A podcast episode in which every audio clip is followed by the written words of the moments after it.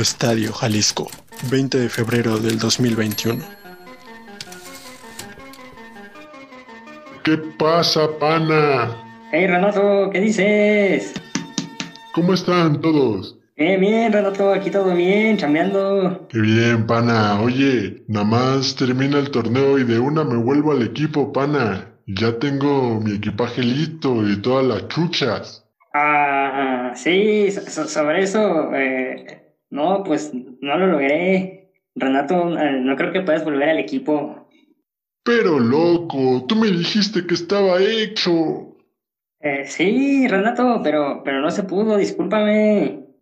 Qué verga, pana. Eh, bueno, carnal, pues ya llevo prisa, todavía tengo que llevar la alineación al árbitro. Ah, pana, eh, yo voy para allá. Si, si quieres, me la llevo de una. No, ¿cómo crees? No, ¿cómo, cómo crees que tienes que calentar todavía, Renato? Ve, ahí, no, no te la ven a hacer da pedo ahí, los Pero me queda de paso, loco. Anda, dame acá. No, bueno, ¿se- ¿seguro? De ley, gordo, está hecho. Pues ándale, pues va, me quitas un peso de encima. Ten, gracias, carnal. No agradezca, pana. Para eso estamos. Conche su madre. Esto es Arranca por la derecha el genio del fútbol mundial. Y es el tercer gol. ¡Lo peina Ginóbili! ¡Díganle que no es esa pelota! ¡Tantas veces te pedí una! ¿De qué planeta viniste?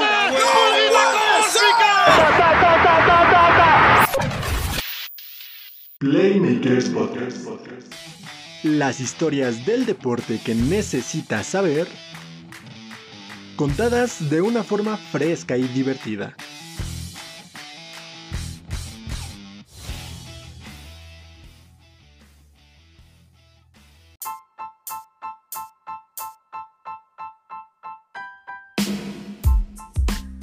Bienvenidos gente bonita, yo soy Edgar Gutiérrez y les doy la bienvenida como cada semana a este bonito y humilde podcast que lo único a lo que aspira es a tener menos chamba que el vato que se supone que le entrega las alineaciones a los árbitros en los partidos de la América, Eh, porque al parecer ese güey va a seguir chambeando a pesar de su tremenda cagada que le costó tres puntos a la América. O sea, literal, no anotar el nombre de un jugador le costó tres puntos al América, güey. ¿Cómo, ¿Cómo ves, Abraham? ¿Cómo andas? ¿Qué tal, Edgar? Aquí feliz de estar compartiendo contigo otra emisión más de Playmakers. Y sí, güey, no, no hay mejor presentación ni más cagada que esa, porque ni yo me había enterado que el América había perdido los tres puntos porque hubo una alineación indebida en la que no anotaron a Federico Viñez. Y lo más pendejo es que su gol, su tan ansiado gol de penal que hicieron a la Johan Cruyff, Henry Martin y, y Córdoba, eh, no valió ya. No valió para un demonio. Acabaron perdiendo 3-0. Sí, güey. Y así es como el buen Renato Ibarra hizo de la suya. ¿eh? Se vengó del plantel.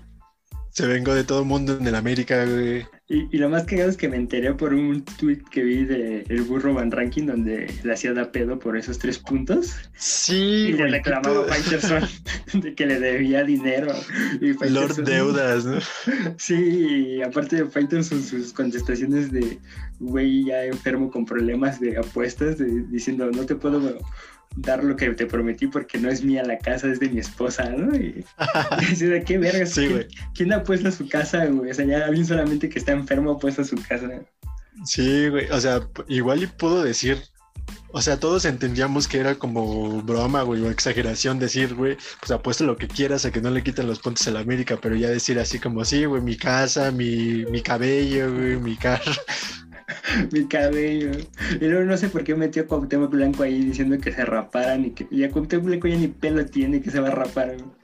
Sí, güey. Yo creo que es porque a cada rato se lo recuerdan, güey. Y entonces la persona que se le viene a la mente, güey. En Twitter es la botana ese, güey. A cada rato le andan recordando el vergazo que le dieron en Veracruz. Y es como, ah, ¿quién es mi primer, quién es mi primer arroba en Twitter? Sí, güey, no, creo que haya, no dudo que alguien haya comentado en su tweet el video del putazo que le ponen ahí. ahorita que estábamos hablando del box, dentro del box, ¿alguna vez has escuchado hablar si hay un, una mujer o un hombre transgénero que haya participado dentro del Consejo Mundial de Boxeo o en una categoría boxística?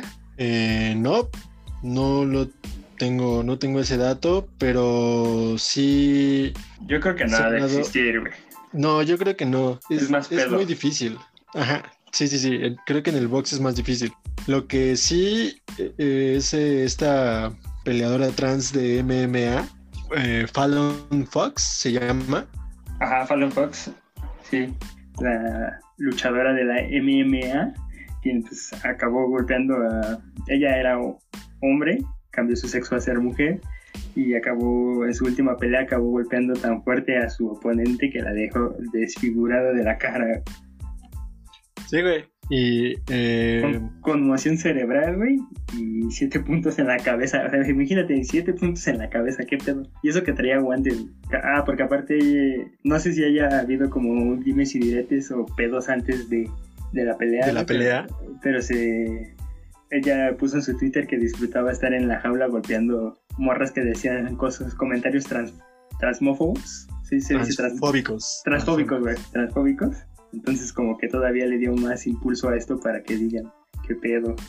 Sí, güey. Y, y el problema aquí de, de esto, o sea, lo que nos atañe a nosotros o lo que vamos a, a intentar platicar es que eh, qué tan justo es que este tipo de, de- prácticas suceda, ¿no? O sea, está bien que, y no nos malinterpreten, está chido que las personas trans tengan un lugar en el deporte. O sea, creo que el deporte tiene que ser un espacio de inclusión. El problema es que, y, el debate en realidad en torno a este tema es si significa algún tipo de ventaja el hecho de que estas personas compitan contra, contra mujeres, ¿no? O sea, personas transexuales estén compitiendo en la categoría femenil y que las mismas eh, atletas femeniles pues sienten que están en una especie de desventaja. Y del mismo lado, bueno, aquí lo pones de esa manera, pero del mismo lado, ¿tú crees que los, las mujeres que se convierten a hombres sienten también esa misma desventaja? Eh, se- se- según datos que, que estuvimos buscando, se supone que sí hay una especie de... Vamos, que el, el esfuerzo que tienen que realizar es un poco mayor, porque en el caso inverso, en el caso de las personas que hacen la transición a mujeres, tienen que dar niveles bajísimos, niveles mínimos de testosterona, y en el caso inverso, pues los niveles tienen que ser altos. Entonces es- este problema como de, tratamiento hormonal a veces es eh, demasiado fuerte para las personas y pues acoplarse también a una disciplina, jugarla contra personas que muchas de las veces son eh, más altas y más pesadas que tú. Y digo, por fisionomía, pues es también un poco complicado. Entonces, por esa parte creo que te, también algunos atletas que han hecho la transición al lado masculino sí han visto cierta desventaja en, en ese campo. Ahorita que me dices, me acuerdo de un atleta, de un atleta estadounidense que se rumor, bueno, no se rumoraba, más bien como que le ponían ahí el adjetivo de que ella era transexual, que había sido hombre, pero que no estaba comprobado, ¿no? Pero que la gente, lo, o sea, le levantaba sus falsos. No sé si lo recuerdas tú. No, no recuerdo. Que decían, era una competidora de Estados Unidos de atletismo, creo de 200 metros, que corría así raja su puta madre y, ganaba todas las competencias y, y venían como esos cuestionamientos, pero en eso a lo, a lo que me refiero en ese punto, güey, es que en ese momento pues se empezaba a juzgar y no sé, como que pues tampoco la- los comités olímpicos o los comités de atletismo pues tenían esa, esa de juzgar o decir pues no puedes participar, ¿no? O, o tienes que demostrarnos que eres hombre o, mujer. Entonces, después de, creo que después de eso fue que se empezó a hacer como esto, esto de que tú si eres una persona eh, que se cambió de género, tenías que demostrarlo. Pero ahora, además de demostrarlo, vas a tener que llevar tu, ¿cómo se le puede decir? Tu prueba. Un registro así como de que durante el último año diste, por ejemplo, en el caso de los hombres que hicieron la transición a mujeres, tienes que llevar un registro de que llevas... eh, Son 5 nanomoles por litro de sangre de testosterona.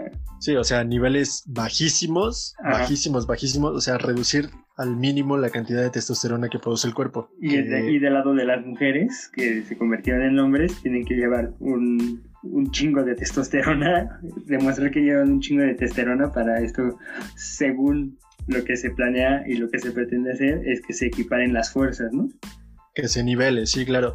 Eh, se supone que, según también algunos estudios eh, biológicos, científicos, eh, el estar expuesto a altos niveles de testosterona genera que, que haya varios cambios eh, fisiológicos, tipo los músculos se hacen más grandes, el, el cuerpo, el, el esqueleto se hace más ancho y este pues esto al final es lo que, lo que podrían catalogar como ligera ventaja por parte, obviamente en los deportes de contacto tipo MMA, como lo que decíamos hace rato, y, y donde podría estar la ventaja por, por parte de las personas que hicieron la transición a mujer. Sí, ¿no? O sea, prácticamente yo creo que debería de estar más regulado hacia ciertos deportes y no hacia otros que no tengan nada que ver con el esfuerzo físico, ¿no? Por ejemplo, tenemos la- el antecedente de, de que en los años 70 una tenista, pues teniendo el cambio de sexo, ¿no? De hombre pasó a ser mujer, jugó el US Open de Estados Unidos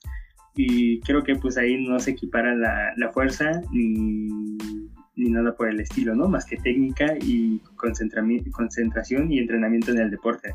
Sí, güey, y es algo de lo que también argumentan, pues para ganar, para ser bueno, para destacar en algún deporte, no solo basta la fuerza física, ¿no? Son un, un conjunto de varias cosas que al final eh, te convierten en buen atleta, ¿no? Eh, la preparación, la alimentación, la técnica y este, pues obviamente no todo es cuestión de fuerza y en, en otro tipo de deportes que no sean de contacto, pues no veo cómo puede haber una ventaja. Y más que también en los de contacto, podría ser en estos, eh, el alterofilia y en estos también estos eh, deportes que son como lanzamiento de bala, de martillo, ese desmadre, ¿no? Que sí está comprobado científicamente que la testosterona te hace levantar un poco más de fuerza, ¿no? Yo no lo creo porque yo no levanto ni madres, pero... Y se supone que tengo una testosterona elevada, pero ahí creo que sí se tendría que regular porque sí es como, o sea, lo que estás midiendo ahí es lo que estás levantando de peso. Sí, ot- otra cosa en este sentido es que vemos que la testosterona sintética, podríamos decir, la testosterona que se inyecta, que no, no genera naturalmente el cuerpo, es una sustancia prohibida para las atletas.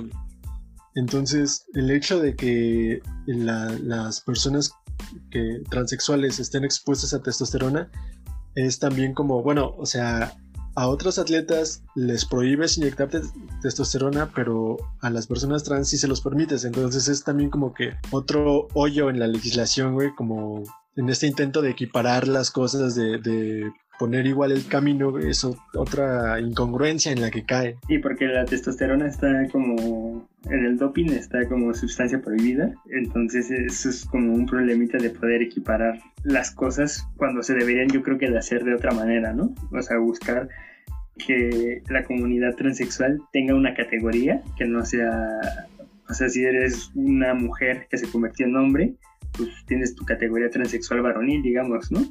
O si eres un hombre que se convirtió en mujer, pues participas en la categoría transexual eh, femenil, que podría ser así como, pues lo más inclusivo que pueda ser, ¿no? O sea, es como, como digamos los Juegos Paralímpicos, pero ya en vez de estar segmentando en paralímpicos transexuales, homosexuales, eh, eh, lo que sea, o sea, todo englobarlo en un solo, en Juegos Olímpicos, en participaciones deportivas y, que todo sea pues, una inclusión de verdad.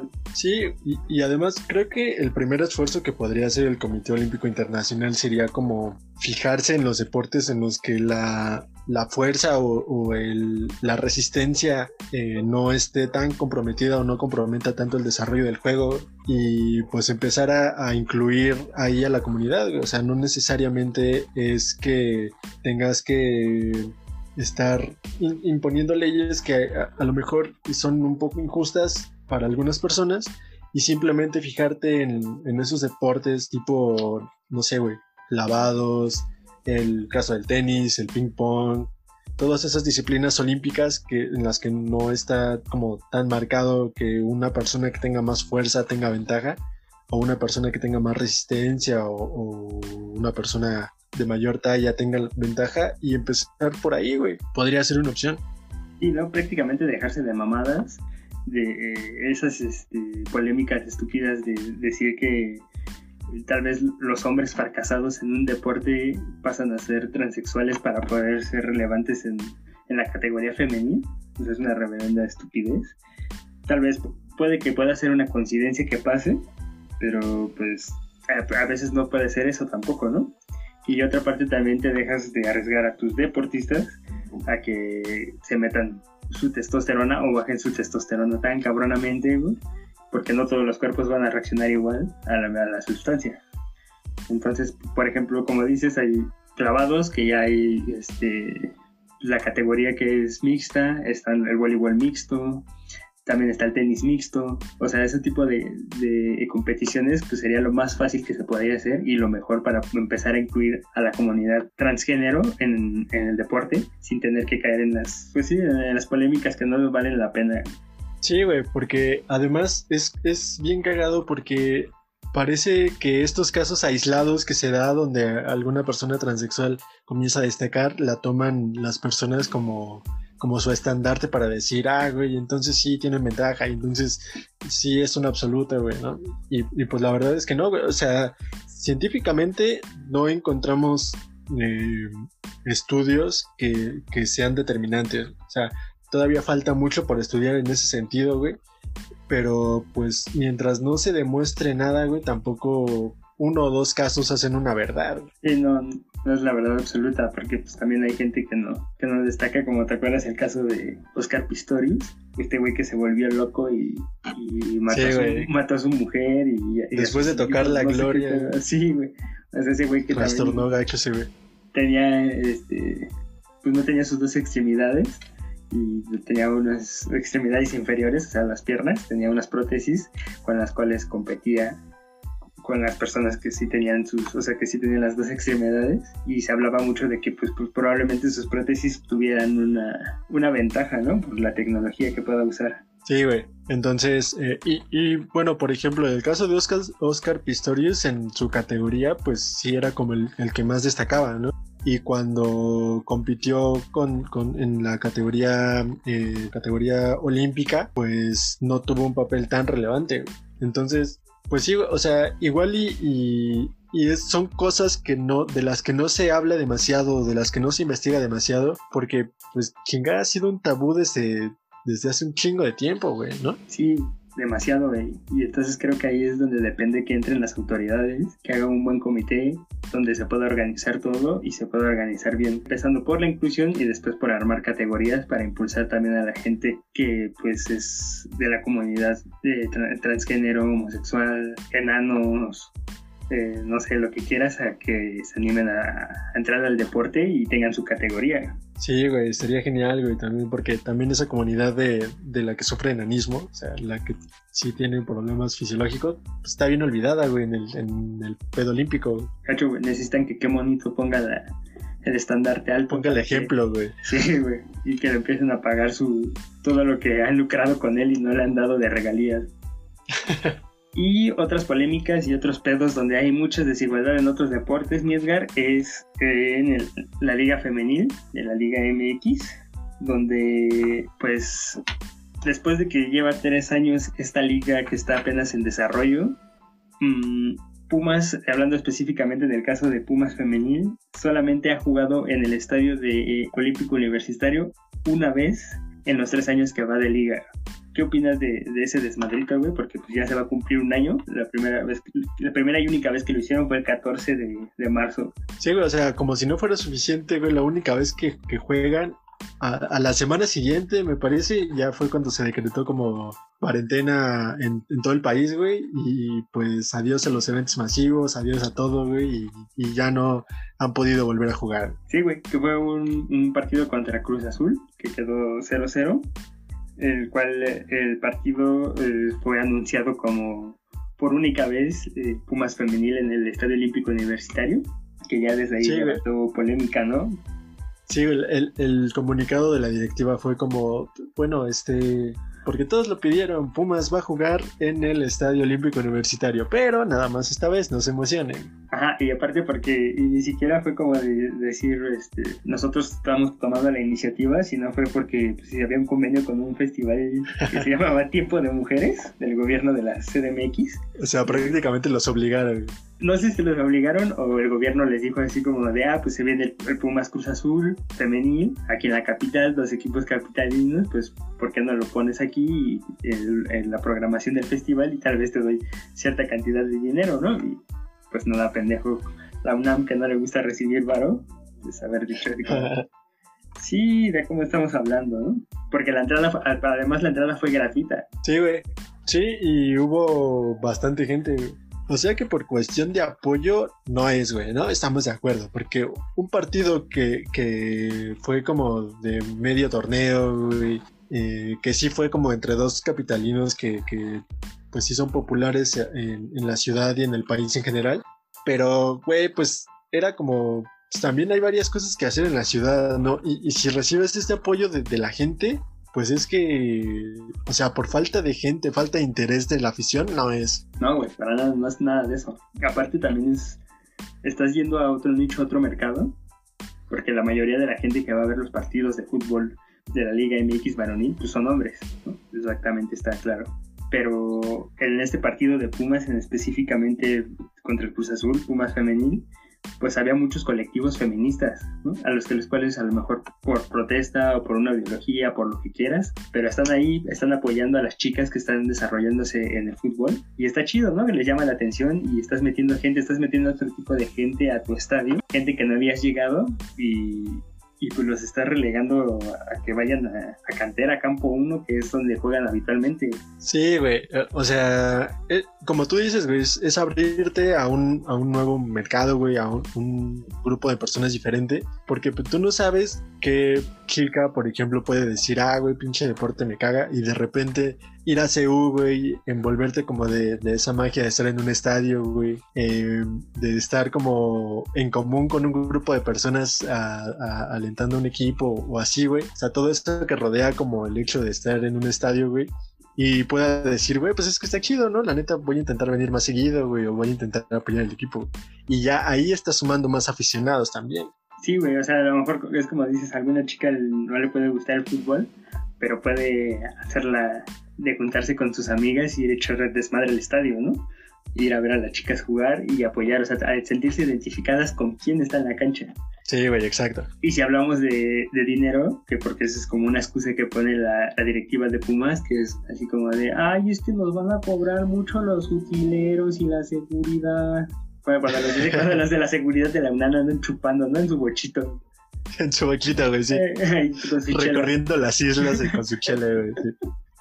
¿No? Entonces está parecido de que es que nos, van a cobrar más los utileros, los- la seguridad, todo esto. Pues a lo mejor lo puedes solventar llevando a, a este nicho de mercado, ¿no? O sea, no necesariamente lo vas a tener que solventar con un solo partido. Sí, güey, exactamente. Y, y también eh, otra cosa de, que, que ponían como excusa la directiva de Pumas es que los calendarios estaban muy apretados y entonces eso no permitía que hubiera como los partidos en, en, un- en una misma semana, por ejemplo, ¿no? Que no, no se podían poner... Porque ni siquiera es que la Liga MX femenil te dé un horario estelar para jugar. La Liga MX femenil tiene partidos los lunes, güey, ¿no? Entonces, ellos no quieren que juegue Pumas un, un domingo y un martes juegue Pumas femenil. Y vemos que esto pasa, eh, o, o tan solo, güey, al principio del torneo eh, de Guardianes 2020, cuando estaban remodelando la Azteca, Pumas, Cruz Azul y América jugaban los tres en el Olímpico Universitario, güey. Y ahí sí, pues era imposible darle una descansa de una, una descansa, una semana de descanso al, al estadio, güey. Y era como platicábamos también la otra vez que pues también el, el estadio pues también alberga el equipo de fútbol americano. Aunque ahí el, en el fútbol americano pues sí se le mete una verguiza al pasto, porque es un pasto natural. Entonces ahí, y al otro día se juega, ¿no? En Seúl, o sea, juegan los Pumas del americano el sábado a las 5 de la tarde y al otro día domingo 12 de la mañana o 12 de la tarde, como quieras decirlo, pues está ya Pumas jugando, ¿no?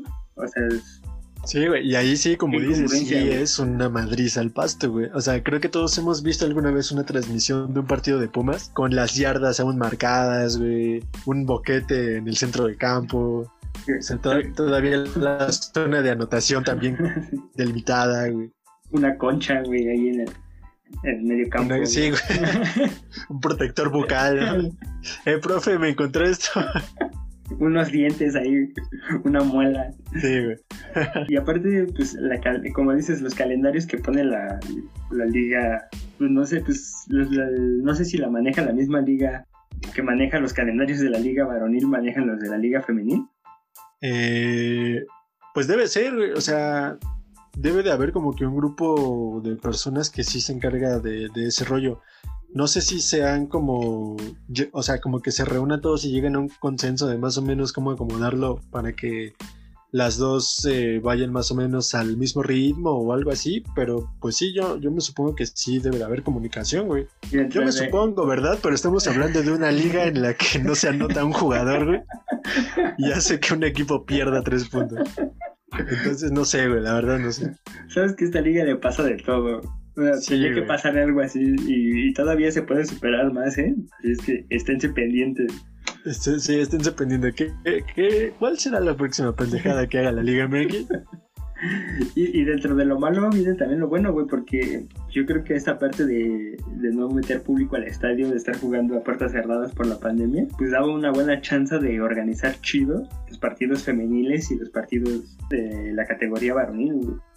Sí, güey. Sí, sí, sí. Ese, ese también es otro, otro punto a favor que tienen ahora, ¿no? Que, que ya estaba leyendo que creo que ya van a poder jugar en CU. O sea, ya la directiva dijo que el, equipo femenil de Pumas ya va a volver a jugar en CU. Eh, no sé si también sea por, por única ocasión o si ya vaya a haber chance de que juegue sus partidos de local eh, en la temporada. La verdad, eh, pues no sé, habrá que ver qué dice tanto la directiva como la liga. Pero pues sí, güey, o sea, el, el hecho de tener aforo limitado o de plano no tener gente en los estadios, pues sí tira paro para que podamos ver tanto a Pumas Femenil como a Pumas Femenil en, en Ciudad Universitaria. Sí, que también otro factor ahí es la universidad, ¿no? Porque creo que lo que está ahí es que el estadio pertenece a la universidad. El equipo como que está un poquito des- deslindado de la universidad por parte del patronato. Entonces el patronato, que es quien inyecta el varo al, al ¿Al equipo, equipo? perdón, eh, quien le inyecta varo al equipo, pues es quien tiene que pagar esos- esa renta, ¿no? Entonces también, pues no sé, la universidad también pues debería de ponerse chula y decir, pues pues no, no te voy a cobrar tanto, ¿no? Por, por, por dos partidos, ¿no? Porque vas a tener dos partidos a la semana. Sí, güey, pues también agarrar la onda. Pero Que también Pues. Pumas no es el único equipo que le pasa esto, ¿no? O sea, hay otros equipos que también tienen, eh, pues sí, a su equipo femenil jugando en otro estadio que no es el, el oficial de la institución, ¿no? Porque se supone que si es Pumas femenil y Pumas varonil, es el mismo equipo, pero en diferente categoría. Sí, güey, exacto. Y sí, como, como comentas, hay equipos que tienen que jugar en, en otros lugares, como el caso de América Femenil, que tiene que jugar en el Estadio del Centenario en Coapa. Eh, creo que Cruz Azul Femenil juega en la Noria. O, o juega en Hidalgo, pero bueno, tampoco juegan en el Azteca, ¿no? Y- bueno, y bueno, ahí así- se entiende, güey, ¿no? Cruz Azul, con Cruz Azul no tiene ni estadio. Culero. Pero sí, sí, se entiende el punto. Este, pero aún en esos casos se ve que en los partidos importantes, como clásicos, como partidos de eliminación, los equipos sí hacen un esfuerzo para que el, equipo femenil pueda jugar en el estadio, en el estadio principal. Lo hace Chivas, lo hace América, y pues por parte de Pumas no se ve tampoco esa intención. Sí, a excepción de este partido que, repito, era parte de un festival del gobierno de la Ciudad de México, pues no, no ha hecho este esfuerzo por, por tener los partidos importantes en el estadio de Seúl. Que por otra parte también, si vas a tener o si vas a impulsar a que las chicas tengan o jueguen en otro, en otro estadio, pues también darles la chance y darles la infra- infraestructura de darles un estadio más chido, que sea su identidad de ellas. Sí, güey, también, o sea, también esa parte estaría chido.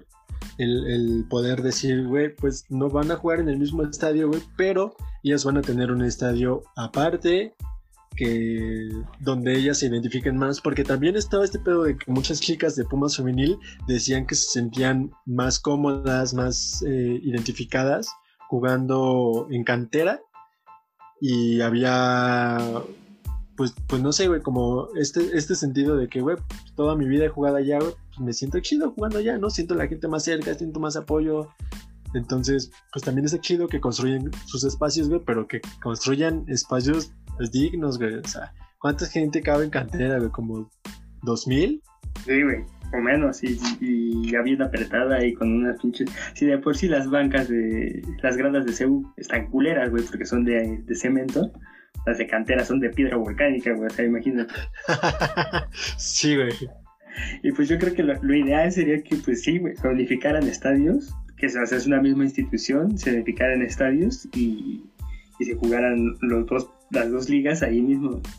Ojo, que también hay que destacar que también las chicas, sus méritos y todo eso van a ser de ellas, güey. No quieren a- aplicar la de Boca Juniors, güey, que quería que, que le pusieran la estrella al equipo varonil que había ganado al equipo femenil a River, güey, ¿no? Ah, no, mames. que querían adjudicarse Ah, ese es güey. campeonato, güey.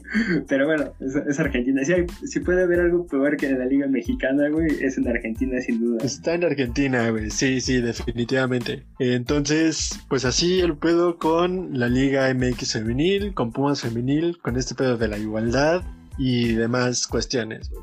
Ahora, ¿qué te parece si hablamos de la NBA? Porque justamente ayer se dieron a conocer eh, las reservas del juego de estrellas y LeBron James está bien encabronado porque no metieron a David Booker. Sí, pero eh, es como un desmadre también, güey, ¿no? Lo que, lo que leía que leíamos sobre esto de, de cómo son las votaciones, cómo se hace el juego de estrellas. O sea, porque vota la gente, ¿no? O sea, para empezar, ¿quién va a jugar los como principales? Los titulares. Los, sí, ajá, exactamente, los que van a jugar como titulares pues son votados por 50% por el público y 50% eh, dividido en 25% por entrenadores y prensa especializada. ¿No? Entonces ahí ya no depende tanto de, de ti o de figura. Y la otra también es. Yo como que sí decía así como de. Verga, güey, ¿por qué no tienes a. No sé, por ejemplo, ¿por qué no estaba este. Arden, ¿no? En, en los titulares. O por qué no estaba este. Anthony, Anthony Davis. Davis. Anthony Davis, güey, ¿por qué no estaba Anthony Davis en los titulares? Pues es que también hay otros equipos que tienen en esa misma posición otro güey que juega chingón, ¿no? Entonces, también lo que se, lo que se decía en un artículo que hablaban los, los entrenadores es que, que pues también se puede malinterpretar el que haya dos jugadores de un mismo equipo en la, en la misma selección de los All-Star. Sí, güey. No, y además es, es eh, pues bien, bien cagado, güey, que decían también algunos entrenadores que las personas olvidaban a los jugadores de los equipos perdedores o de los equipos que tenían récord perdedor, mejor dicho, pues porque estaban como muy en el fondo de, de la tabla y así. Y es también este debate de, güey, pero aunque este equipo es- sea una vergüenza, güey, hay uno o dos jugadores que destacan, ¿no? y que a lo mejor en su posición son de los mejores en la liga, pero que están en un equipo bien pedorro y no les permite estar más arriba como equipo. Pero eso no quita la calidad y que este vato merezca estar en el juego de estrellas. Y, o sea, como caso puntual de, de Luka Doncic. Luka Don- sí, güey, que están. O sea, Dallas que en realidad tiene un buen equipo, pero que esta temporada está dando un chingo de pena. güey. O sea, Dallas está jugando como si fueran los vaqueros y no los Mavericks. güey. Es que en esa parte también es- está esa bronca, ¿no? O sea, como también lo chido de estas ligas estadounidenses, NBA, NFL, eh, MLB, es que como puede tener una buena temporada un equipo, puede tenerla, pasarla de la verga, ¿no? En la siguiente. Sí, güey. Entonces también, o sea, pero el que la pase de la verga a tu equipo, pues no va a quitar que tú destaques. Entonces esa parte también es, es buenísima, güey. Y el que se pueda dar, este, pues sí, güey, o sea, el, el lujo de los teams que se armaron, güey, pues esto está chingona, güey. Hasta las reservas me parece que estuvieron muy buenas, güey. Sí, güey, la, la reserva está chingoncísima también. Excepto por Juanito Toscano, que no fue incluido. Que no fue incluida, güey, sí, qué, qué maldita injusticia, güey. Difícil, ¿no, güey? Porque apenas se acaba de afianzar en, en Golden State como titular. Sí, la neta es que está teniendo una muy buena temporada, güey. O sea, después de que hasta lo querían cambiar en, en, el, en la temporada baja, güey. Ahorita está jugando con madre, güey. Ya este, ya se habla de compas con Curry, güey. O sea, ya, ya ves que ese güey ya se hizo hasta de un hombre en el equipo y ya está, ya lo ubican otros jugadores de la liga, o sea, ya la está rompiendo de a poquito el, el buen Juan Toscano. Toscano Anderson. Johnny Toscano. y sí, güey, se la, se, se la está rifando, güey. Y es esa parte también que ha demostrado que cuando lo ponen, pues ha funcionado y ha rendido. Sí, güey, exacto, exacto.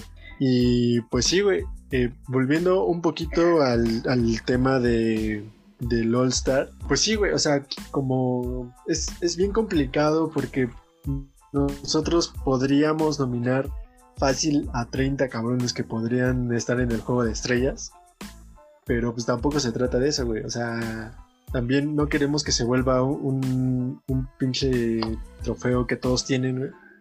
Y, pero aparte Entonces- también el, el juego como que muchas veces, a excepción del, del, del año pasado, güey, que, que estuvo más, coto- más cotarrón, más intenso, ya había sido un juego que se volvía de hueva, güey. Sí, güey, bastante, bastante, güey. Y entonces en esta parte también siento que este año también va a estar de hueva. Y no tanto por, por que haya malos jugadores o, o ese tipo de cosas, güey, sino porque pues también es una pinche bola de egos que está ahí, güey. Se- se- y luego también es como para cotorrear, ¿no? O sea, son, las estrellas cotorreando y esto se convierte, no sé, en, en el juego de despedida de, de Ronaldinho, ¿no? Sí, donde, de repente va a haber, vas a ver 15 cambios de un putazo. O sea, le van a dar juego a todos, ¿no? Pues tienen que darle juego a, to- a todos a huevo. Sí, ese- eso es otra cosa, ¿no? Que también tú como superestrella titular, que igual y dices, güey, pues no vale la pena eh, lesionarme o arriesgarme a lesionarme en un juego de estrellas. Voy a, voy a entrar, voy a botar unas cinco veces el balón, güey. Voy a intentar que lanzo al aro y ya, güey, cambio, ¿no? Y como sabes que vas a estar jugando, pues así, entrando y saliendo, entrando y saliendo, güey, pues tampoco es como que te lo tomes así como súper intenso, güey. Sí, güey. Y, y se da, simplemente se ve en la cantidad de puntos que hay, ¿no? O sea, la, cantidad de puntos no marca la espect- espectacularidad, sino más bien marca la hueva que tienen o la poca intensidad con la que te van a defender, porque también estamos a media temporada. Nadie tampoco se va a querer arriesgar a lesionarse en un juego como, como estos.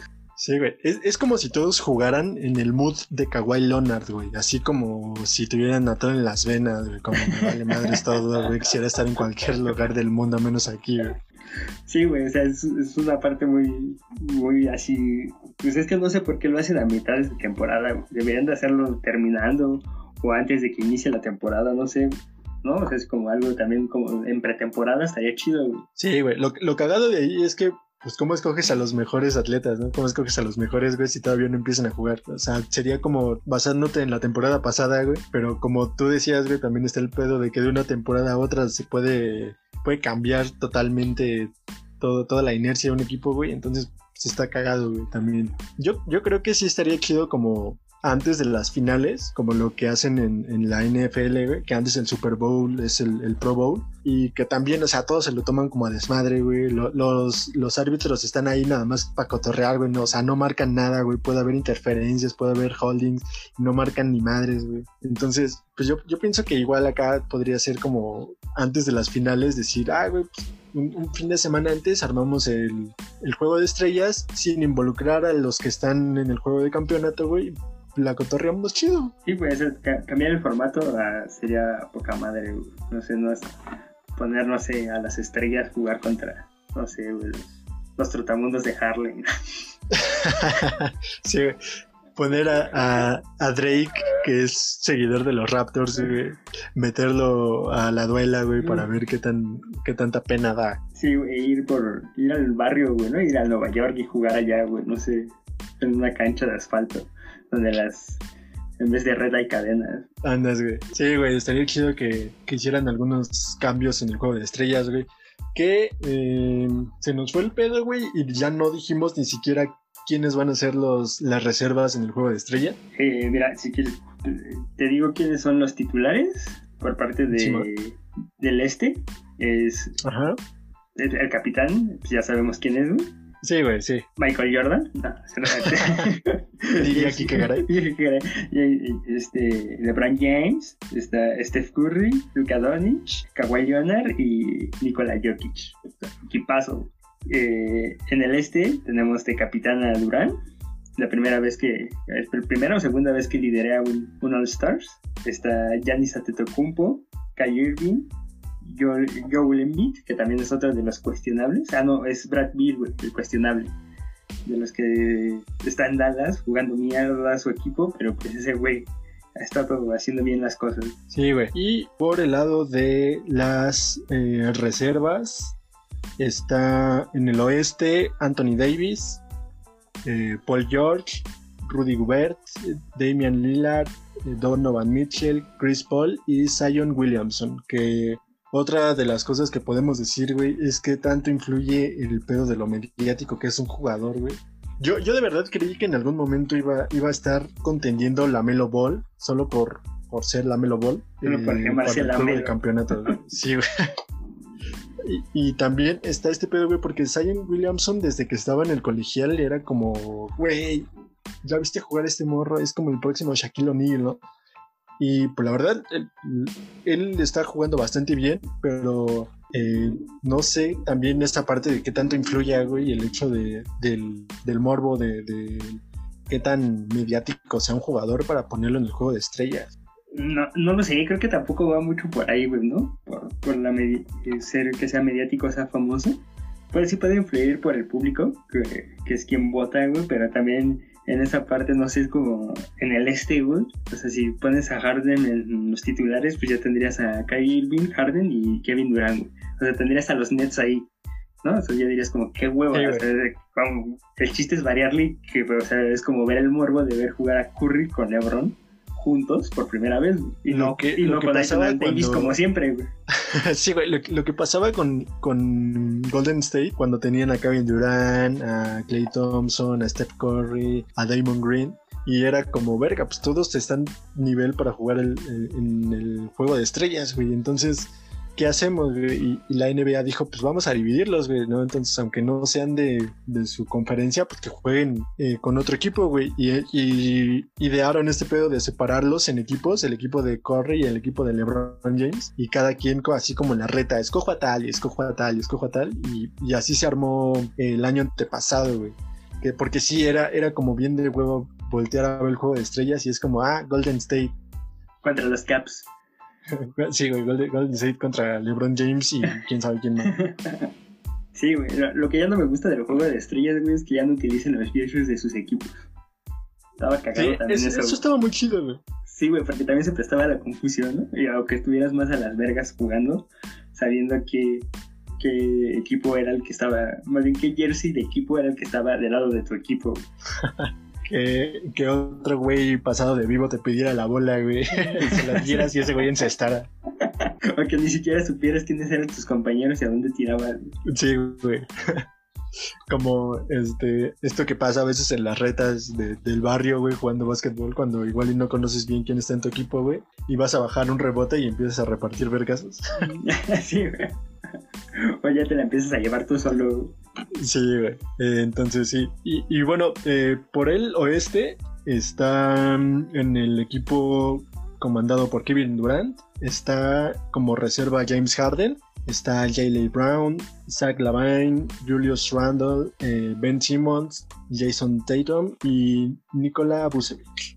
También ahí este, falló, güey, la, la campaña que me dijiste latinoamericana, güey, para que pusieran a- al argentino, ¿cómo, se apellida, güey? A Campazo, güey. A Campazo, güey.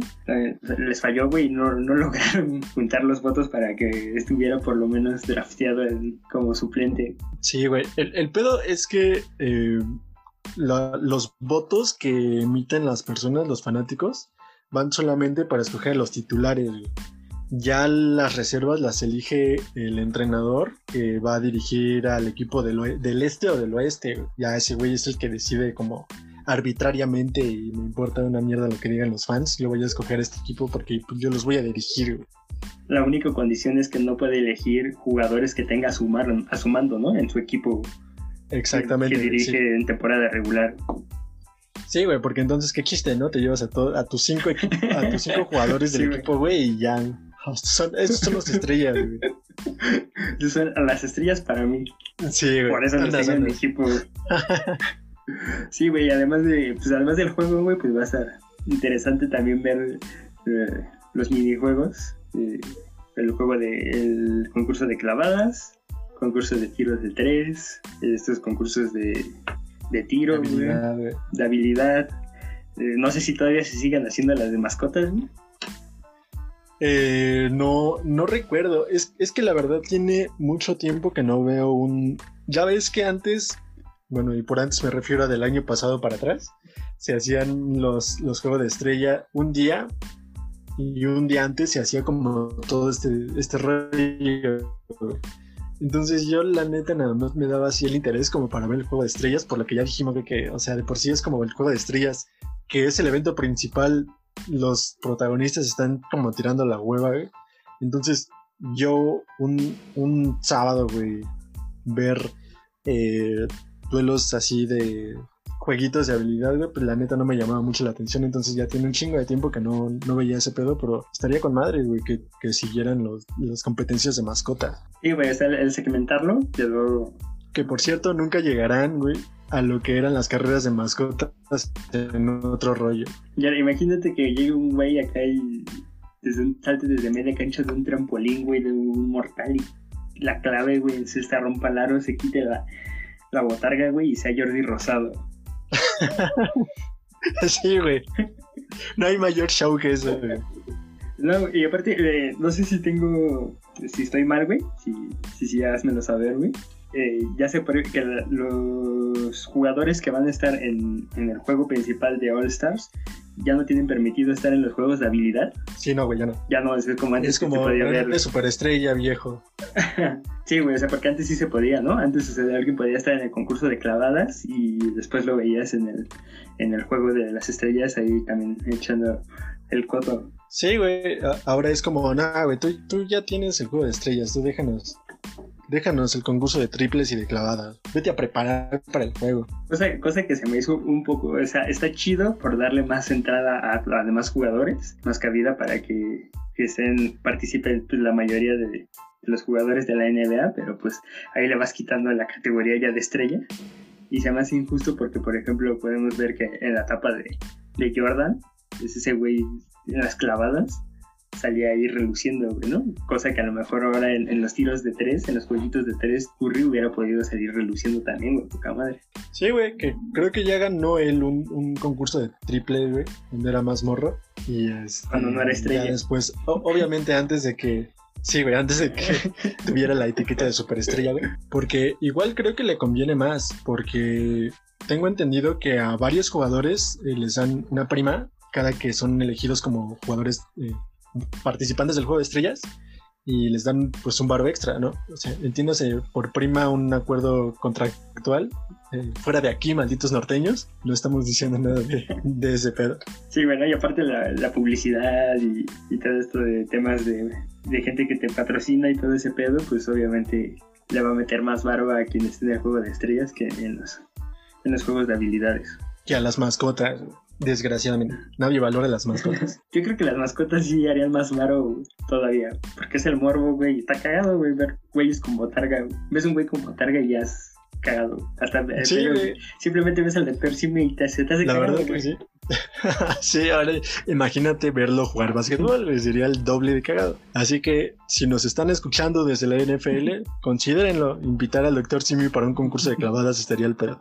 La NBA, güey. Pero también en la NFL, güey, estaría chido. Está acostumbrado a que los flaqueen. Sí, güey, también. sí, güey, ya tienen, ya tienen aguante de ese lado también. Así que es, es un ganar-ganar. No le piensen más. El Dr. Simi, güey. Aparte hay un chingos, un chingos de simis aquí. Ahí no habría pedo por quién es titular y quién es reserva. Sí, güey. Ah, ah, e, es, es bien cagado, güey, porque además sería como diferentes facetas del Doctor Simi, güey. Do- Doctor Simi, este. Doctor Simi de Miami, güey. Doctor Simi de Los Ángeles. Doctor Simi, Doctor Simi con, su- con sus bermudas y su camisa de floreada, güey. Así, Doctor Simi de Miami. sí, güey. Sí, güey. Entonces estaría al pedo. Estaría muy, muy, muy al pedo ver al Doctor Simi en ese concurso. Así que tómenlo en cuenta, dirigentes de la NFL, NBA y también del béisbol, güey. Chingue su madre, todos. Tenemos Doctor Simi para todo. Sí, güey. Mayor exportación, más que el aguacate. Mayor, sí, güey, más que el aguacate. Y este no le corte las manos a los gringos, güey, entonces. Y bueno, si te parece, Abraham, vamos con nuestro invitado de esta semana para que nos platique sobre la gimnasia. Él es Iván Veloz, campeón mundial, orgullosamente mexicano, y que tenemos como invitado, tenemos el lujo de tener como invitado aquí en Playmakers Podcast. Así que vamos a ello. Venga, esas palmas. Y pues bueno, el invitado de esta semana aquí en Playmakers Podcast es campeón mundial de gimnasia eh, aeróbica en 2014. Además, fue medallista de bronce en dos ocasiones diferentes. Y es el primer mexicano que, que logra ganar un mundial de gimnasia. Hablamos ni más ni menos que de Iván Veloz. Iván, bienvenido aquí a Playmakers. ¿Cómo, cómo andas? ¿Cómo te trata Hola, hola. La, la pandemia y todo este rollo? Hola, hola, hola a todos, buenas noches, muchas gracias por la invitación. Pues bueno, la pandemia, ahí vamos, tratándola y llevándonos bien. Qué bueno. ¿Qué, qué se siente? Nosotros somos de, de la Ciudad de México, así que no sabemos lo que es estar más allá del semáforo naranja, así que ¿qué se siente llegar a semáforo amarillo? Este, pues mira, la verdad es que acá, en, yo vivo en Saltillo, eh, la pandemia, digo, sí se, sí se sintió bastante dura en algún momento, pero hubo como no tantas restricciones como en Ciudad de México. Obviamente por la cantidad de personas que habitamos acá, no es ni la mínima parte de lo de, lo de allá, entonces el riesgo es muchísimo más alto. Eh, sí hubo un momento en el cual estuvimos en, en contingencia total, pero ahorita estamos como pasando a otra etapa, ya estamos mucho más libres y pues bueno, se siente extraño de todas maneras, como pues extrañamos muchas cosas que, que antes no valorábamos y que, que ni siquiera nos dábamos cuenta que eran súper necesarias. Sí, sí, total, total. Demasiado. Es- Y en esa parte de que dices de extrañar las cosas que hacíamos del diario, eh, ¿cómo fue el adaptar tus entrenamientos eh, en la pandemia? ¿Fue desde casa? ¿Te afectó? ¿O si tuviste el chance de ir al gimnasio a puerta cerrada? ¿Cómo fue? Fíjate que estuvo, um, para, para mí no hubo tanta afectación porque yo pude continuar en mis entrenamientos normales en el gimnasio, solamente que el año pasado yo entrenaba dos veces al día en el gimnasio y bueno, a partir de la pandemia empecé a entrenar una vez en el gimnasio en la mañana y en la tarde entrenaba en mi casa. Entonces, bueno, pues ahí tuvimos que adaptar los horarios eh, entrené completamente solo, entrenaba por videollamadas con mi entrenadora y este, y sí, o sea, digo, en, al principio estuvo ok, pero ya después de ocho meses haciendo lo mismo ya fue bastante difícil entrenar solo, o sea, ya la motivación, las ganas de ir, pues sí se ven bastante afectadas. Sí, claro, me imagino. Y eh, Iván, a ver, como que retrocediendo un poquito, rebobinando, este, ¿cómo, cómo te nace a ti el gusto por la gimnasia? ¿Cómo te enamoras de, de esta disciplina a la que después, pues, logras consagrarte campeón del mundo, ¿no? Pues mira, es una historia un poco chistosa. Siempre que me preguntan este, este, cuestionamiento, siempre lo contesto con lo mismo, porque yo les digo que realmente yo nunca escogí la gimnasia. Eh, realmente yo pienso que la gimnasia me escogió a mí porque desde que yo estaba chiquito, tenía 3, 4 años, mi mamá se dio cuenta que podía pararme de manos, hacer ruedas de carro, que tenía flexibilidad. Mi mamá tenía un poquito de conocimiento de gimnasia porque veía Juegos Olímpicos o veía la televisión. Yo soy de un que es bastante chiquita en Coahuila, bueno, chiquita entre comillas, eh, se llama Parras de la Fuente y allá pues no había mucho deporte, entonces tuve la fortuna de que una entrenadora de Torreón se fue a vivir a, Parras y allá abrió una, una, una pequeña escuelita y ahí comencé, ahí comencé a hacer gimnasia, eh, mi mamá me llevó porque aparte de que era hiperactivo, pues vio que tenía esas capacidades, entonces eh, empecé a ir dos veces a la semana y luego los entrenadores como que dijeron, ¿qué onda? Y me empezaron a poner más entrenamientos en la semana, bla, bla, bla.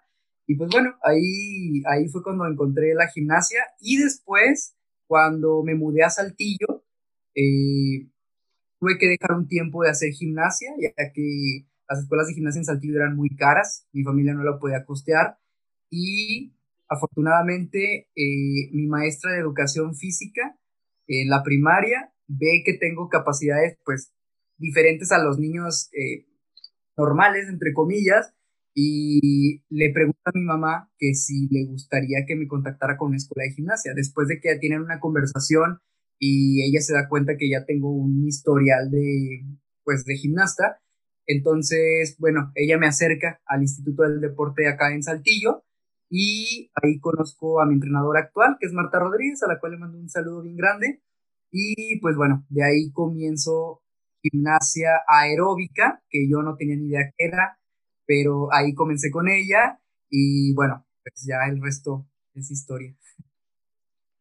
Okay. En esa parte que nos cuentas, eh, inicios con la gimnasia, eh, ¿qué tipo de gimnasia es la que practicas al inicio y luego cómo llegas a la aeróbica y ya aventándote el combo. ¿Cómo es, o sea, podrías platicarnos cómo es la disciplina de la gimnasia aeróbica? Claro, claro.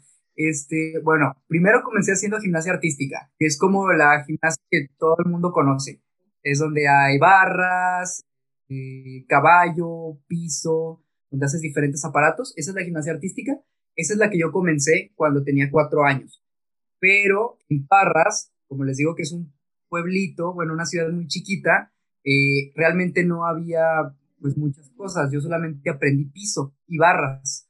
Entonces, eh, cuando llego a Saltillo, dejé de entrenar dos años, regreso, bueno, encuentro a Marta Rodríguez y ahí ella tenía un pequeño grupo de, de niños de gimnasia artística pero ella realmente se especializaba en gimnasia aeróbica, que como te digo, yo no tenía ni idea de qué era. Y bueno, la diferencia entre la gimnasia artística y la aeróbica, pues son, eh, sí es bastante diferente, pero eh, compartimos bastantes cosas iguales. Eh, en la gimnasia aeróbica se tiene que hacer una rutina con música de patrones de movimiento aeróbico, que sería como lo, eh, eh, el, concepto general.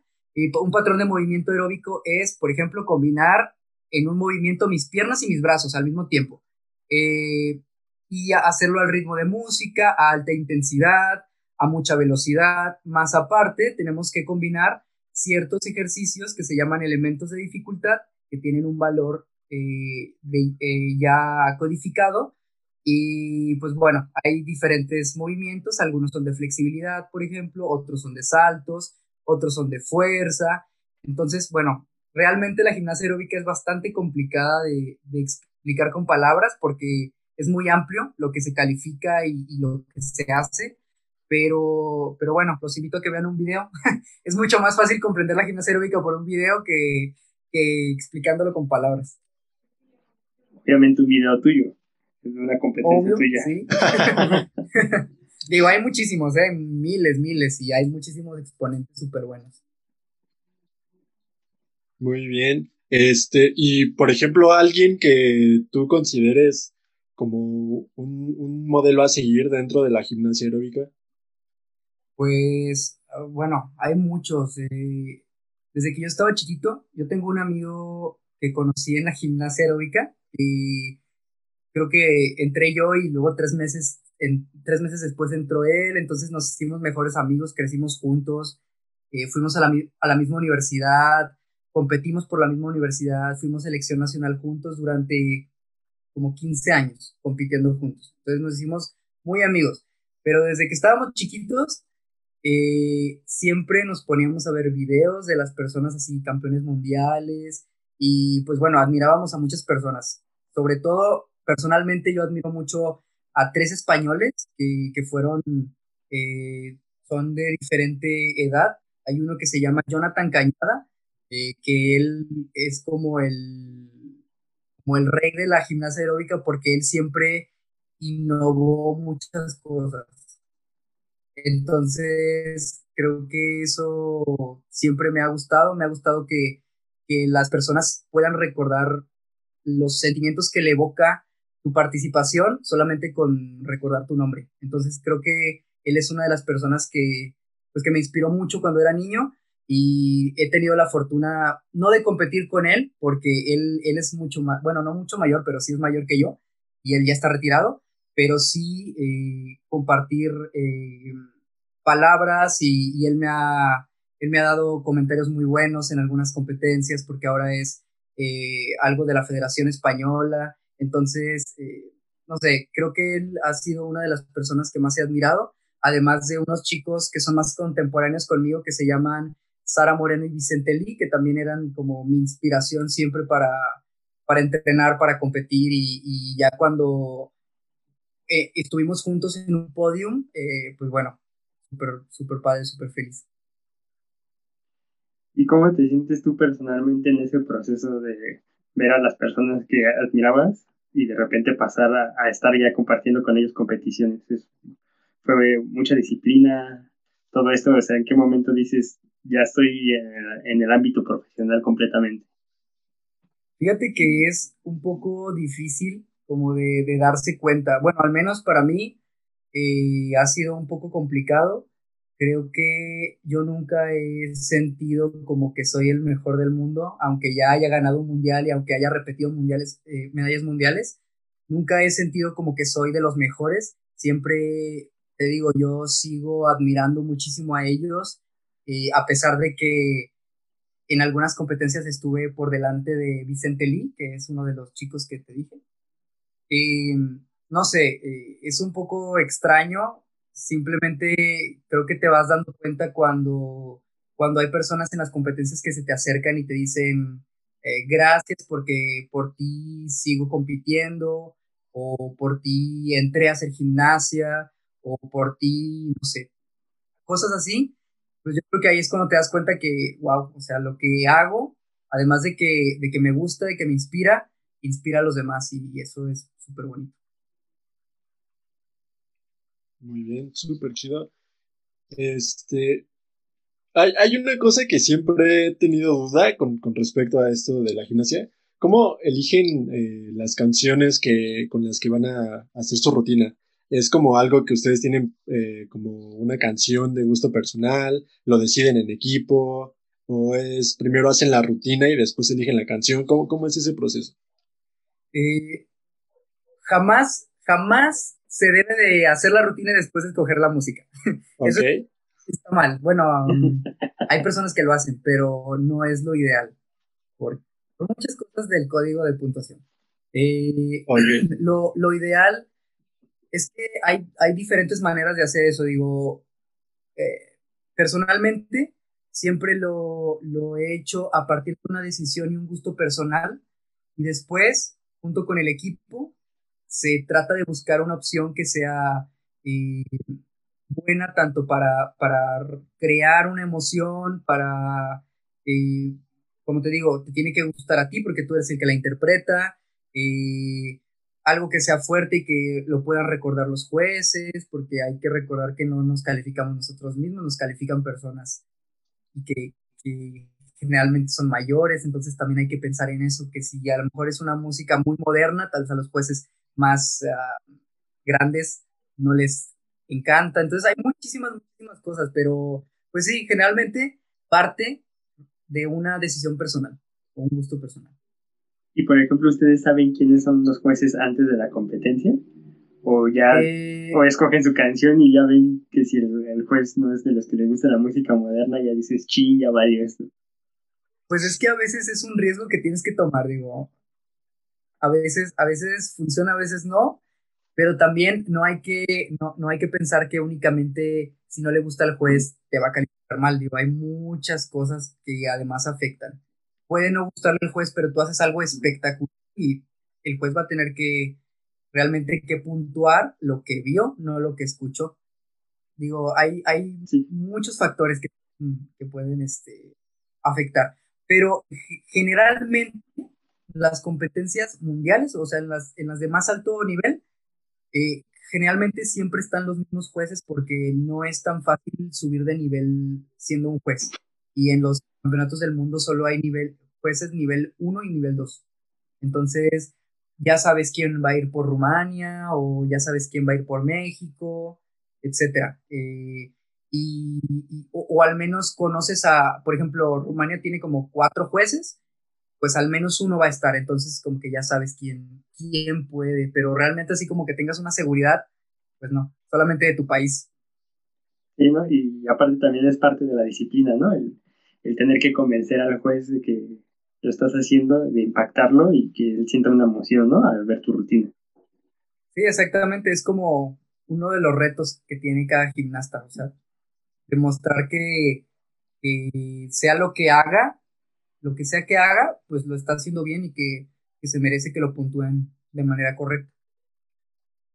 Oye, y en ese sentido, por ejemplo, eh, diferenciando un poco de los deportes en los que, vamos, eh, eh, quien anota más goles, quien tiene más este, hoyos en uno, quien suma más puntos, etcétera, etcétera, es quien gana al final de cuentas, ¿no?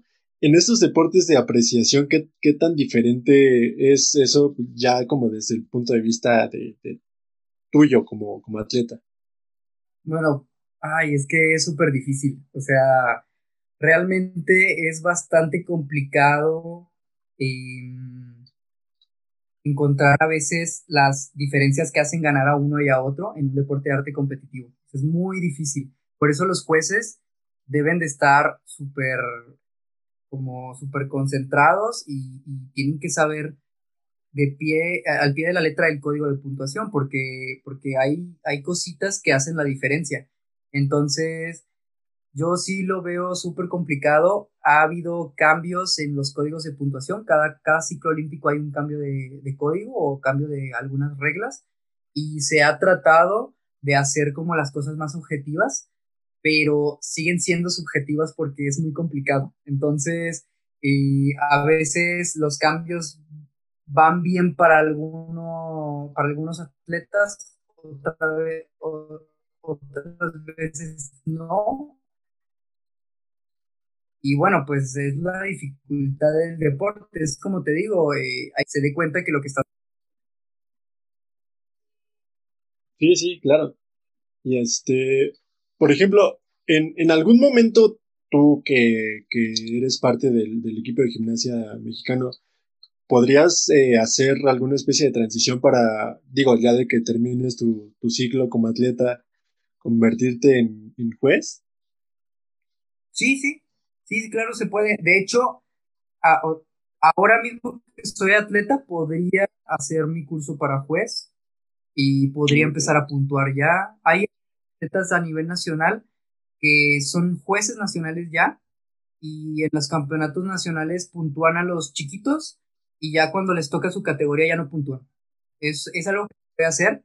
Yo no lo he hecho porque siempre que son los cursos, primero tienes que ser juez nacional y siempre que son los jueces, los cursos de jueces nacionales, yo estoy de competencia. Entonces, por eso no hay...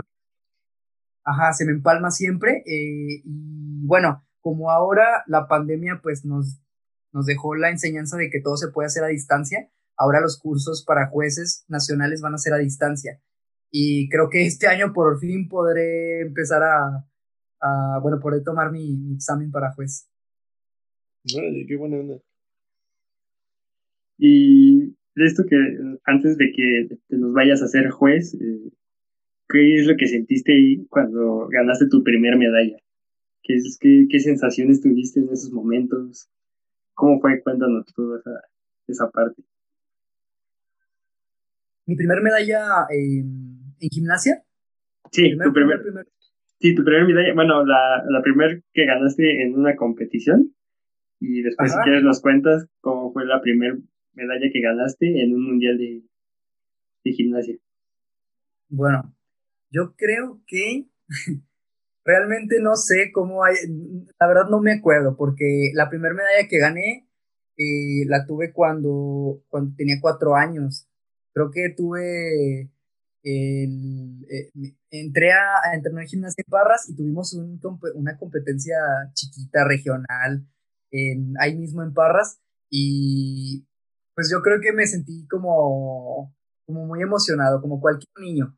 Creo que eso es algo súper importante, muy motivado para seguir entrenando y para seguir divirtiéndome, porque realmente a mí lo que me gustaba de la gimnasia era que me divertía, no, no lo veía como una obligación, no sentía que, que lo tuviera que hacer, entonces creo que solamente fue eso, me hizo sentir feliz porque me, me divertía. Y bueno, después mi primera medalla mundial, mundial, mundial, fue en Cancún, fue muy, muy sorpresiva porque yo venía de otro campeonato del mundo eh, dos años antes y había quedado en lugar 14. Entonces, el objetivo para ese campeonato del mundo en México era ser finalista, porque nunca había habido un, gimnasta varonil finalista en un mundial por México. Entonces, e, ese realmente era el objetivo. Y sí nos cayó de sorpresa que en la clasificatoria quedé en primer lugar y en la final repetí el primer lugar. Entonces, eh, al principio, pues yo creo que pasó una semana y yo seguía sin creérmela, porque le había ganado a personas de países que son tradicionalmente gimnásticos, como Rumania, como China, España, personas que yo admiraba, personas a las cuales, eh, con las cuales yo había competido ya hacía años y, y pues que nunca les había ganado. Entonces, y pues fue de mucha emoción, fue de, pues sí, de sorpresa. Esa es la palabra, fue una sorpresa y, y obviamente me sentí muy feliz Entonces, ganas el campeonato mundial aquí en México, ¿no? Sí, sí, en el 2014 en Cancún. ¿Y, y cómo reaccionó la gente? Este, pues estuvo bien padre porque y la gente, terminando así mi participación, em, empezaron a cantar Cielito Lindo. Y obviamente, como con el nudo en la garganta de querer llorar por la emoción de haber hecho bien la rutina, por haber, no sé, haber pasado todo lo que pasé antes de, del Campeonato del Mundo, que había tenido una competencia, dos competencias un mes antes, y en una me caí así bien feo, ni siquiera pasé a finales, era una World Cup, y ni siquiera pasé a finales, entonces como que se, como que se me veía muy, eh, muy borroso ese objetivo que, que, teníamos en ese momento. Y bueno, cuando, cuando fue el, la final del mundial, pues bueno, súper padre, súper padre. Y la gente vuelta loca, porque además en la aeróbica hay esto como que todos los países de América se apoyan mucho. Como, como ha habido tanta hegemonía europea durante tantos años en la gimnasia aeróbica y también hegemonía asiática, cuando hay un latino en, en finales y está en medallas, como que todo el mundo apoya y se siente súper padre eso. Muy, muy, muy padre. ¿Y cuántos latinos, además de ti, han logrado ganar el campeonato del mundo?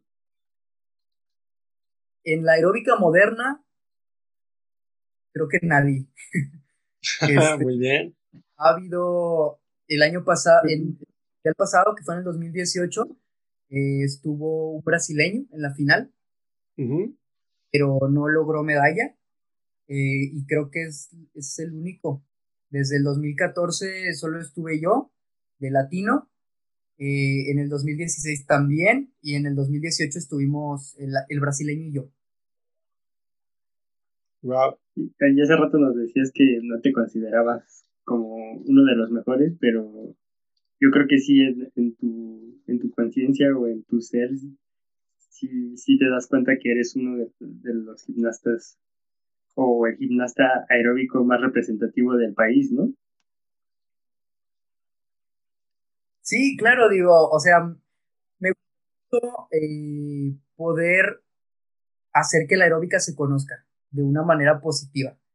Y, me gusta que se den cuenta que aunque mi deporte es un deporte no olímpico, yo entreno igual o a veces hasta más que, las, que los deportistas que hacen deporte olímpico. Entonces, eh, sí me parece muy importante ser un buen, pues bueno, un buen ejemplo para todos los niños y no solamente para los niños y, jóvenes que hacen aeróbica, sino para todos los deportes. Y, obviamente, eh, como te digo, no, no, no me considero como de los mejores del mundo, pero al mismo tiempo tengo que pensar y tengo que creerme el mejor del mundo si quiero volver a ganar una medalla mundial. ¿Me explico? Es algo que, tienes que tener en la mente porque si estás minimizando tu trabajo, pues se nota. E, e, igual, si, si lo enalteces, obviamente también se nota. Y pues bueno, yo quiero otra medalla. Claro que sí. Eso está súper chido porque aparte como manejas una mentalidad como de no, no te subes a un tabique y te mareas y tampoco eh, quieres ir a menos, ¿no? Entonces, no sé, nos puedes platicar o nos puedes comentar cómo es que consigues esto, si vas a un psicólogo deportivo o, o tu entrenador te ayuda mucho en esto, o, o cómo le haces para no tener esa mentalidad que muchas veces otros deportistas de, pues sí, de disciplinas más, eh, que son más difundidas, tienen como que una mentalidad más baja. Sí, este, pues realmente creo que nunca he sido como ese tipo de personalidad, que como que se cree mucho, o creo que nunca he sido así. Y creo que eso viene inculcado de mi casa, que siempre me han dicho que la humildad es la llave de, muchas puertas en, la vida. Y además mi entrenadora también siempre me inculcó mucho de, de ser humilde y pues bueno, aceptar a todos. Eh, obviamente también tengo un trabajo psicológico, mi psicólogo Luis, eh, que, que, también hace muchísimo trabajo en otros rubros, pero también sé que eso es muy importante. Entonces, creo que una persona que es humilde es bien recibida en todos lados. Y, y bueno, a mí, a mí siempre me ha gustado pues tener buenas relaciones con las personas y no tener problemas y porque creo que eso es algo como que te, te da un peso extra que un atleta no debería cargar. Entonces prefiero concentrarme en lo mío y ya. Sí, sí. se nota tu humildad al, al venir a este humilde podcast. y Iván, eh, por ahí también estábamos leyendo que en, alguna etapa de tu vida practicaste clavados. Sí. ¿Y alguna vez te, has preguntado así como qué, qué habría pasado si siguieras practicando clavados? Toda la vida. Toda la vida me lo he preguntado. Mira, te voy a contar la historia. Este, mi entrenadora acá en Coahuila era metodóloga cuando yo llegué a, su gimnasio con ella. Era metodóloga del Instituto del Deporte. Entonces tenía varios deportes ahí, este, era, era encargada de varios deportes y le dieron la tarea de abrir clavados en Coahuila, porque no había clavados. Entonces, ella tenía un grupito de gimnastas, así que agarró un grupito de niños de gimnastas, de gimnastas y nos llevó, nos llevaba todos los fines de semana a entrenar a la alberca olímpica en, la ciudad deportiva en Monterrey, que nos queda súper cerquita. Nos llevaba como a 12 niños. Para esto, cuando yo entré, eh, yo estaba gordito, me puse gordito porque dejé mucho tiempo de entrenar y en ese tiempo salieron los tazos de Pokémon. Entonces yo era súper fan de Pokémon y sí, sí, sí. las papas. Entonces este, me, puso, me puse gordito. Cuando, cuando me llevaron a Monterrey, al único niño que, el entrenador de Monterrey de clavados no quería era a mí porque estaba gordito. Y al final, al final de un mes de entrenamiento, fui el único que quedó y fui el único que compitió por Coahuila en un preselección, una, un, un prenacional clasificatorio a Olimpiada Nacional. y de 64 niños que, se, que compitieron, yo quedé en el lugar 13, habiendo entrenado solamente un mes. Entonces, la, la presidenta de la Federación de Natación de ese tiempo, que era Mari José Alcalá, le hizo una invitación a mi entrenadora y a Coahuila para que me para, para que yo formara parte de preselección nacional de clavados. Y yo me tenía que ir a vivir a Comité Olímpico a Ciudad de México. Y yo nunca quise porque yo decía que lo que yo quería hacer era gimnasia no clavados. Entonces, como, como tenía como mucha imposición para hacer clavados, a mí no me gustaba. No me gustaba, lo hacía, lo hice un año más. Digo, dejé de entrenar todo el año y volví a entrenar un mes antes de la competencia y volví a quedar como en lugar 11, algo así. Entonces la, la Federación de Natación otra vez me hizo la invitación y volví a rechazarla. Y bueno, ahora la entrenadora puede, me recrimina eso y me dice que ahorita sería medallista olímpico y pues bueno, sí, probablemente, pero creo que importante de, pues de esto, de, de lo que hago, es hacer lo que te hace feliz, lo que te apasiona y, creo que, eso se ve reflejado en, en mí y en las personas que se han inspirado conmigo. Ok, súper bien. Pero aparte de que, bueno, la gimnasia aeróbica no es considerado un deporte olímpico, tuviste la oportunidad de estar en, en los Juegos Olímpicos de Río, en la inauguración presentándote.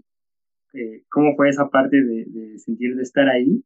Porque siento que a lo mejor puede ser un poco más disfrutable el saber que estás ahí como, pues sí, en una exhibición eh, difundiendo la gimnasia aeróbica a tener esa, como esa presión de la, de la competición, ¿no? Sí, un, esto sí fue una noticia que, que, me, que me iluminó literal la vida cuando me invitaron. Yo estaba pasando por una situación como muy complicada eh, tenía así como una, un, periodo muy oscuro en, en, mi carrera deportiva y en mi vida en ese momento. Entonces, eh, de repente me habla el presidente de la federación, me dice que fui invitado por la Federación Brasileña y por la Federación Internacional de Gimnasia para estar en la gala gimnástica de Juegos, de Juegos Olímpicos. Entonces, sí fue como un... Obviamente, todas las personas que hacemos deporte de alto nivel pensamos en algún momento llegar a unos Juegos Olímpicos. Y bueno, pues a veces los sueños llegan de maneras inesperadas y pues a mí me tocó estar en una gala. y la verdad es que lo disfruté mucho, a pesar de que no fue la mejor presentación que se pudo haber hecho de la gimnasia aeróbica. Eh, la verdad es que disfruté mucho estar allá, disfruté de conocer a personas increíbles, a atletas increíbles y estar en, el, en todo esto del, del ambiente de los Juegos Olímpicos y pues bueno, yo la verdad es que fui muy feliz y pues bueno, ojalá se vuelva a repetir en algún momento. Ojalá ya sea una competición, ¿no? O sea, ya sea un, deporte olímpico. No, en, en esa parte eh, tú no, no, sabes o no te han dicho de parte de, de las competencias o federación qué tan cerca están ya de poder estar en las Olimpiadas. Pues fíjate que ahora para se hicieron, se hizo la el anuncio de, los Juegos Olímpicos de París. Cada, cada Juegos Olímpicos, la organización toma ciertos deportes que están, entrarían como exhibición y después pueden, si se mantienen en las sedes, se puede llegar a hacer, eh, a competir por medallas. Y, aeróbica estaba para París 2024, pero pues no sabemos por qué. Breakdance le ganó aeróbica. Y obviamente todo el mundo estaba súper enojado porque, porque breakdance no es un deporte. Digo, claro, no, no quiero lo que hacen, pero no tienen un código de puntuación, no tienen años dentro de una federación como nosotros. Entonces, sí nos parece un poco injusto, pero bueno, pues así nos tocó y, que no nos queda más que, pues, que acatar. Sí, pues ni hablar. Eh, y bueno, ya, Iván, por último, ¿cómo, cómo ves a mm, la gimnasia mexicana en, este momento? A la gimnasia mexicana en general, fíjate que la veo subiendo mucho de nivel. Creo que nos hemos convertido en todas las ramas nos, hemos, nos estamos convirtiendo en un país con bastante eh, poderío a nivel continental en todas las gimnasias. Eh, creo que obviamente hay países que tienen muchísimo más eh, apoyo, apoyo y muchas cosas, muchos factores que ayudan que el deporte crezca mucho más, que la gimnasia sea eh, más mediática en sus países. Ahora eh, creo que ha subido muchísimo la población de gimnastas en todas las categorías, ya sea artística, rítmica, aeróbica y trampolín también. Y creo que pues vamos por buen camino, sin embargo todavía nos falta mucha brecha por recorrer para llegar a ser un país como Estados Unidos. Digo, todavía no nos toca eso, pero esperemos que pronto pues, pronto lo logremos. Pues ahí está. Eh, Iván Veloz, muchísimas gracias por estos, estos minutos eh, aquí en Playmakers Podcast. Este, no sé si, si quieras eh, mencionar tus redes sociales para que la gente que nos escuche te pueda seguir. estoy en todas las redes, Instagram, Facebook y Twitter como Iván Veloz V, así me encuentran. Y pues bueno, ahí nos vemos por redes sociales. Perfecto. Bueno, y nosotros continuamos aquí en Playmakers Podcast.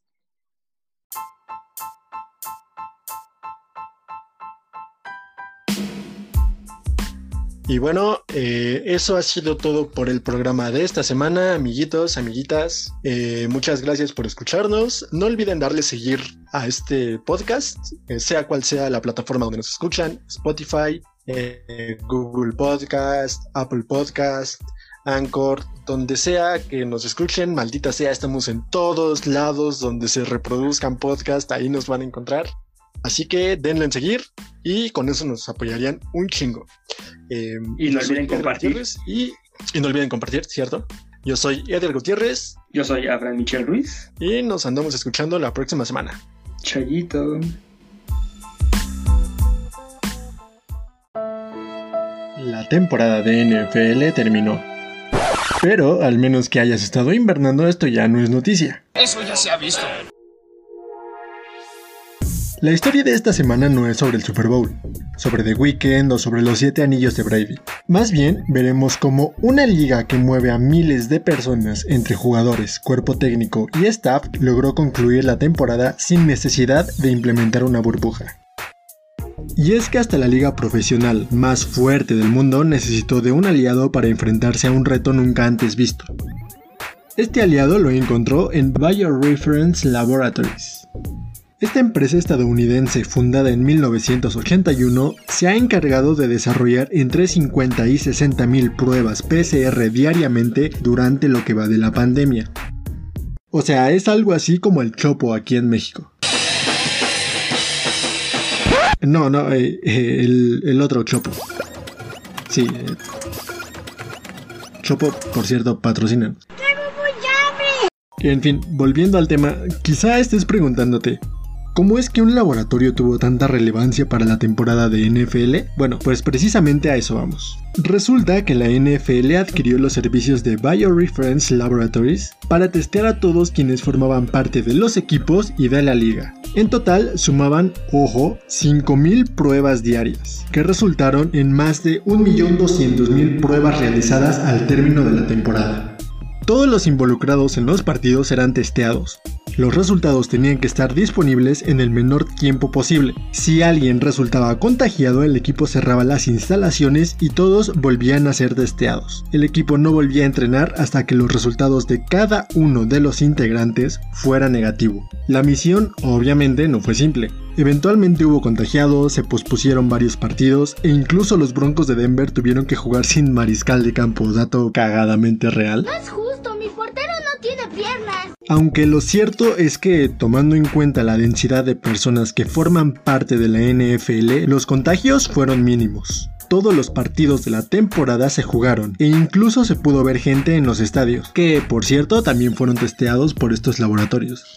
¿Y por qué esto es relevante? Bueno, pues aunque esta compañía ya había trabajado con la NBA, con la G-League, con la NHL y la MLS, todas estas ligas tomaron la decisión de jugar en una burbuja. La temporada de NFL significó un reto súper cabrón en cuestión de logística. por lo que el relativo éxito de este modelo podría significar una luz en el camino para la realización de los Juegos Olímpicos de Tokio. Así que vete aprendiendo este nombre porque probablemente lo veremos involucrado en varias competencias en un futuro cercano.